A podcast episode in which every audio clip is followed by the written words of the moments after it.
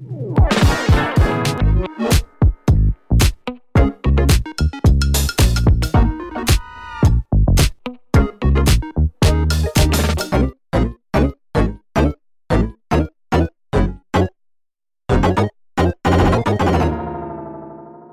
迎收听陶迪说，我是陶迪。今天呢是由我代班主持，因为今天星期一本来应该是呃麻太宇宙的单元，但是我们可怜的麻太呢，他的感冒还没有好，还在酷酷扫，每天都咳得很厉害，所以他现在还在扫虾当中。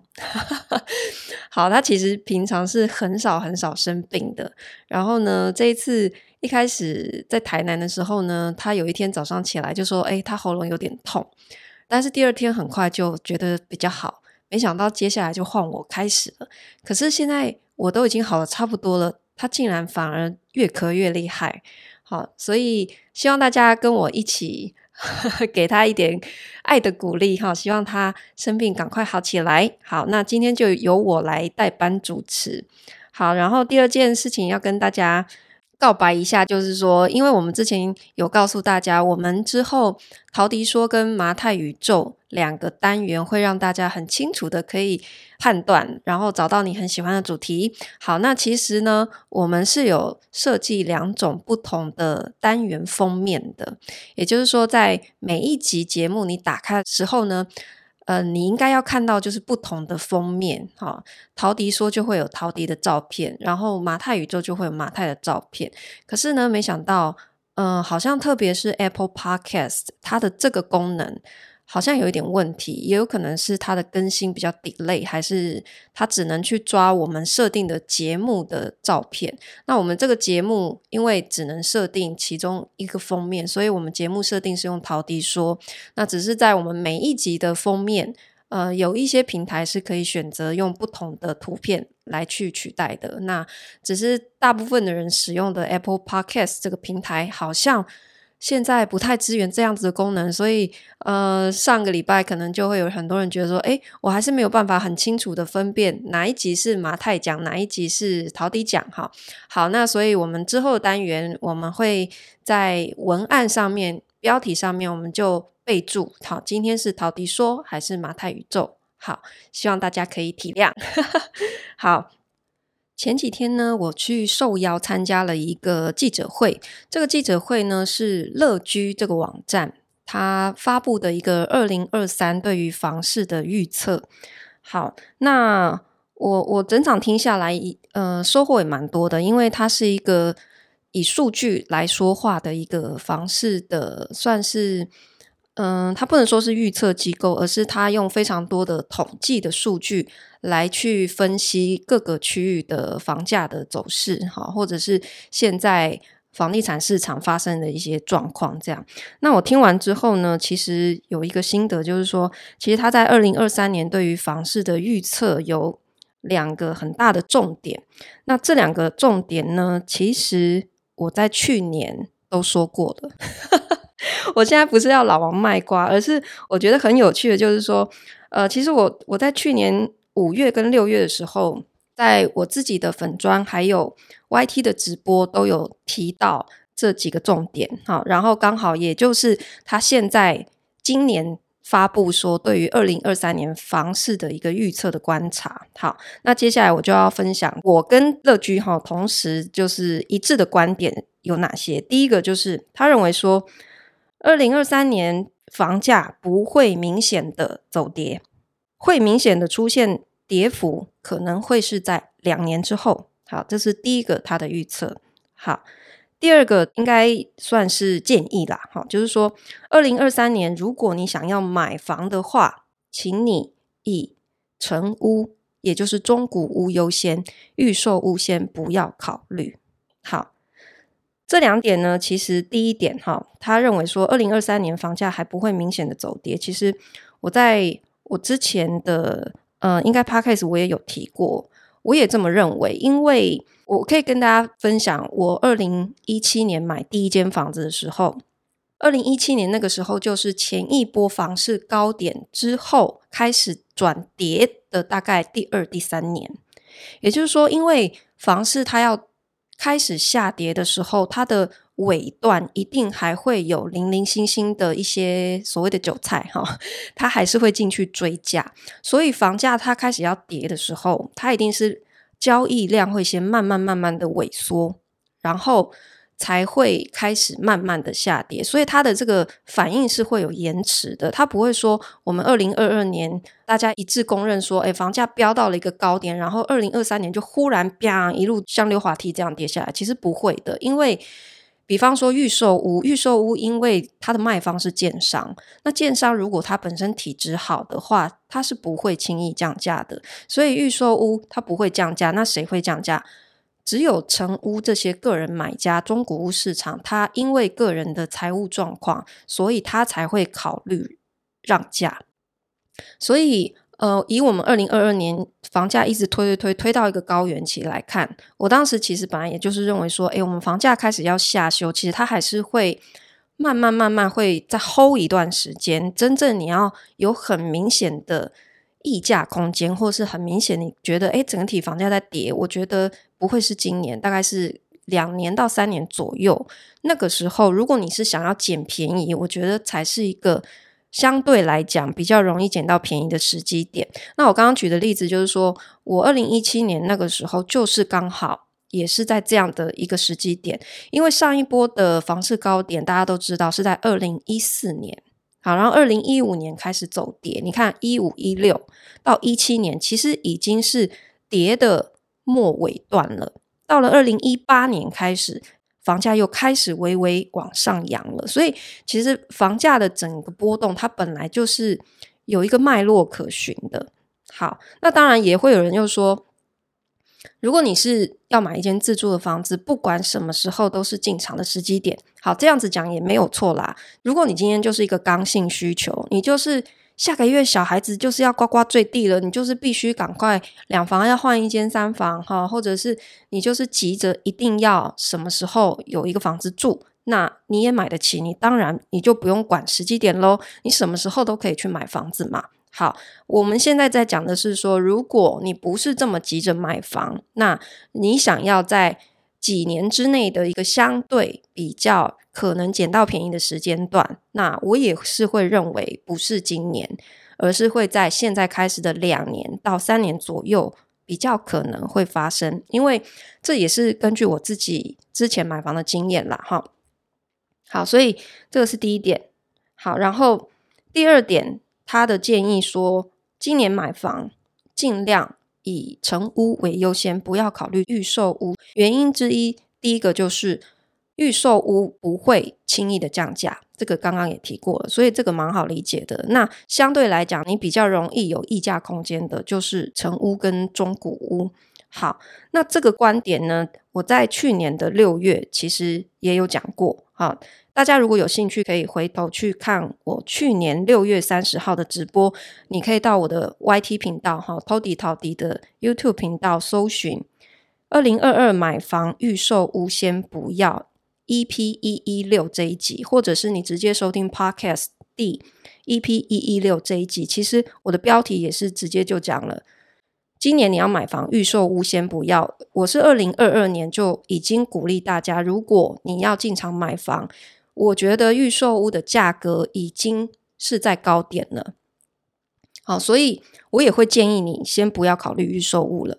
你可以先往成屋或者是中古屋去看，会比较有溢价空间。好，那乐居也做出了这样子的建议，他是一直到今年二零二三都还是这样子的建议。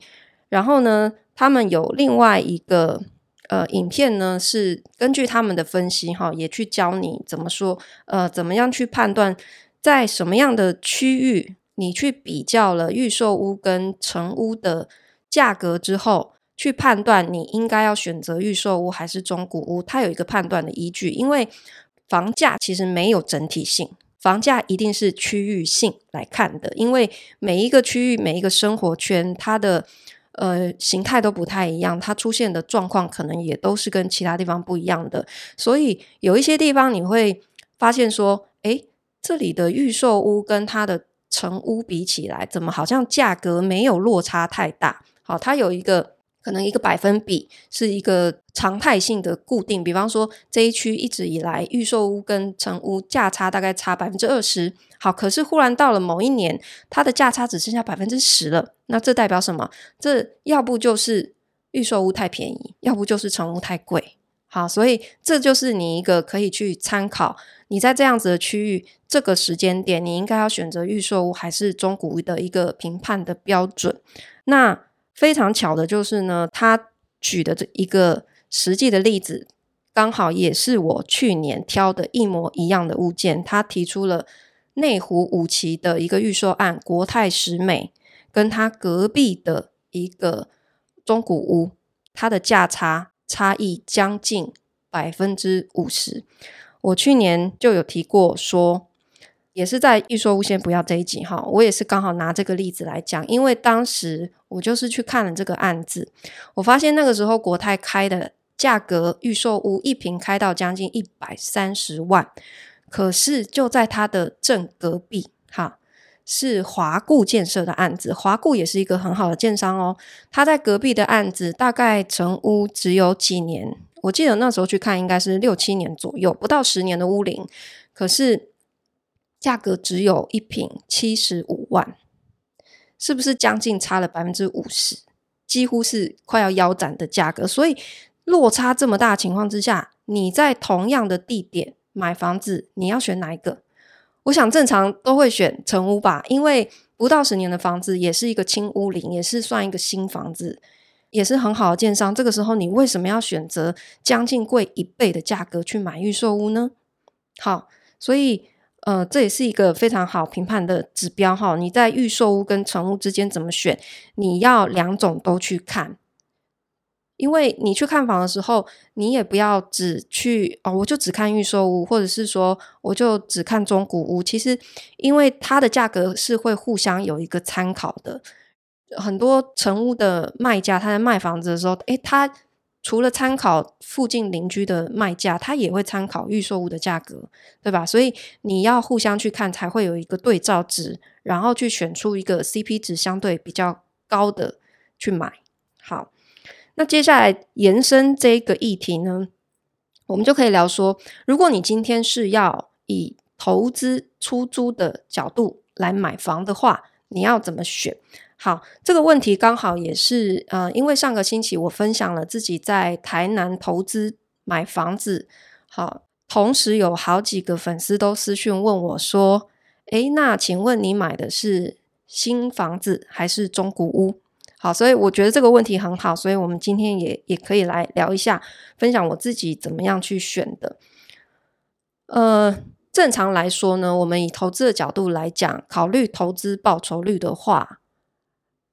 中古屋的投资报酬率通常会比较高一点，为什么呢？这是因为中古屋的价格通常比较低，因为你买新成屋的话，它的价格比较贵，所以这会影响你的投报率。那价格比较贵，有时候也不见得就会带来比较高的租金回报，因为租金天花板是固定的，也就是说，我们房价再怎么涨，租客的付租能力都是在那里。它没有办法无止境随着我们的房价高涨，然后租金也一直飙涨上去，其实是没有办法的。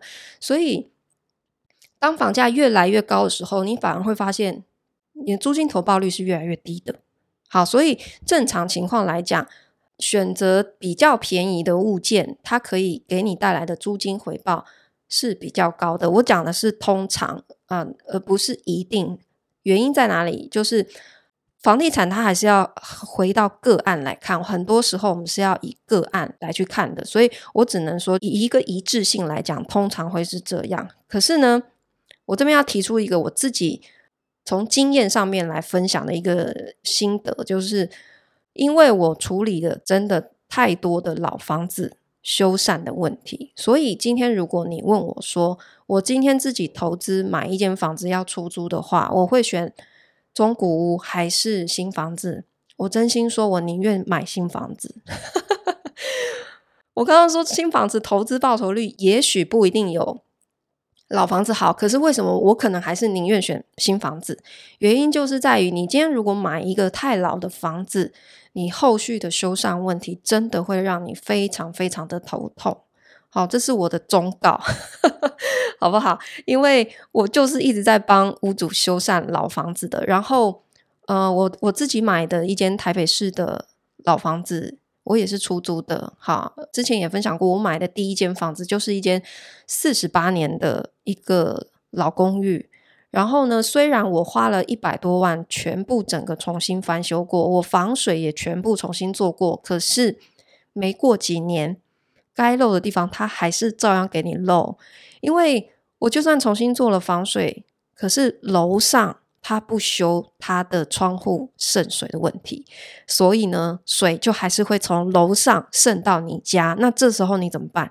他就两手一摊跟你说：“我等都跟，我不修。”他自己房子就跟废墟一样，他还住哦。他那一间就当仓库，他没差。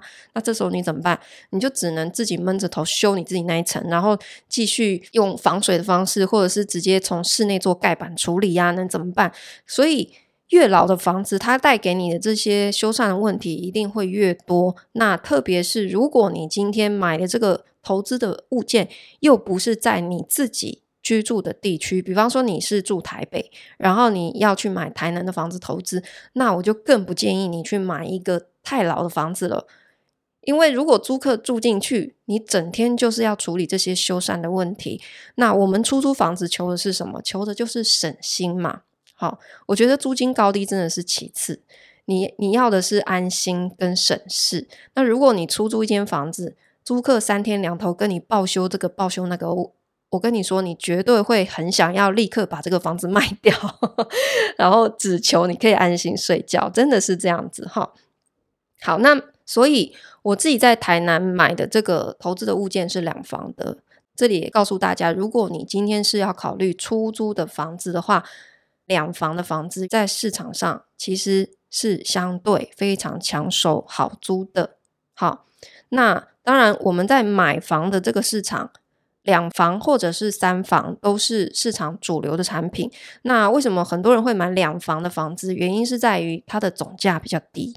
如果不是因为价格问题的考虑，其实大部分人都是会选择三房的，因为很多人会觉得两房太小，他一旦有小孩了。然后房间马上就不够用了嘛，所以如果可以一次到位，其实大家都是想要买三房的房子。好，那只是碍于现在的房价问题，所以很多人的第一间房子只能屈就于比较小的坪数，所以会选择两房。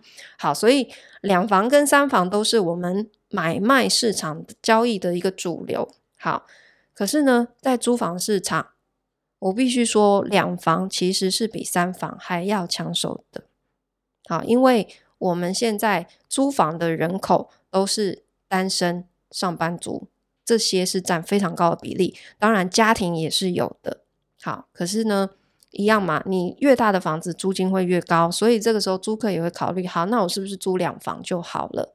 好，所以在租房的市场呢，两房目前还是非常抢手的一个情况。所以以投资，如果你是买新房，那我自己的选择也是买两房，然后是预售屋，是新的房子。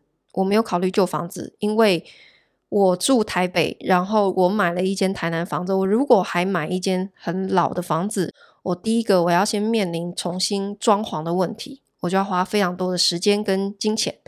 好，所以我不这样考虑，我选择是新房子。可是回到我一开始讲的，正常来说，如果你愿意花时间去处理一间老房子的问题，好，比方说，嗯，因为老房子可能总价比较低，然后你可以呃再花钱去重新翻修它。也许你把一间中古屋改成很多间套房，好，合法的分租套房，它可以。有效的提高你的租金报酬率，又或者是你不要改成套房，是像我一样用呃 share 的方式，用雅房分租的方式，也可以提高你的一个租金投报率。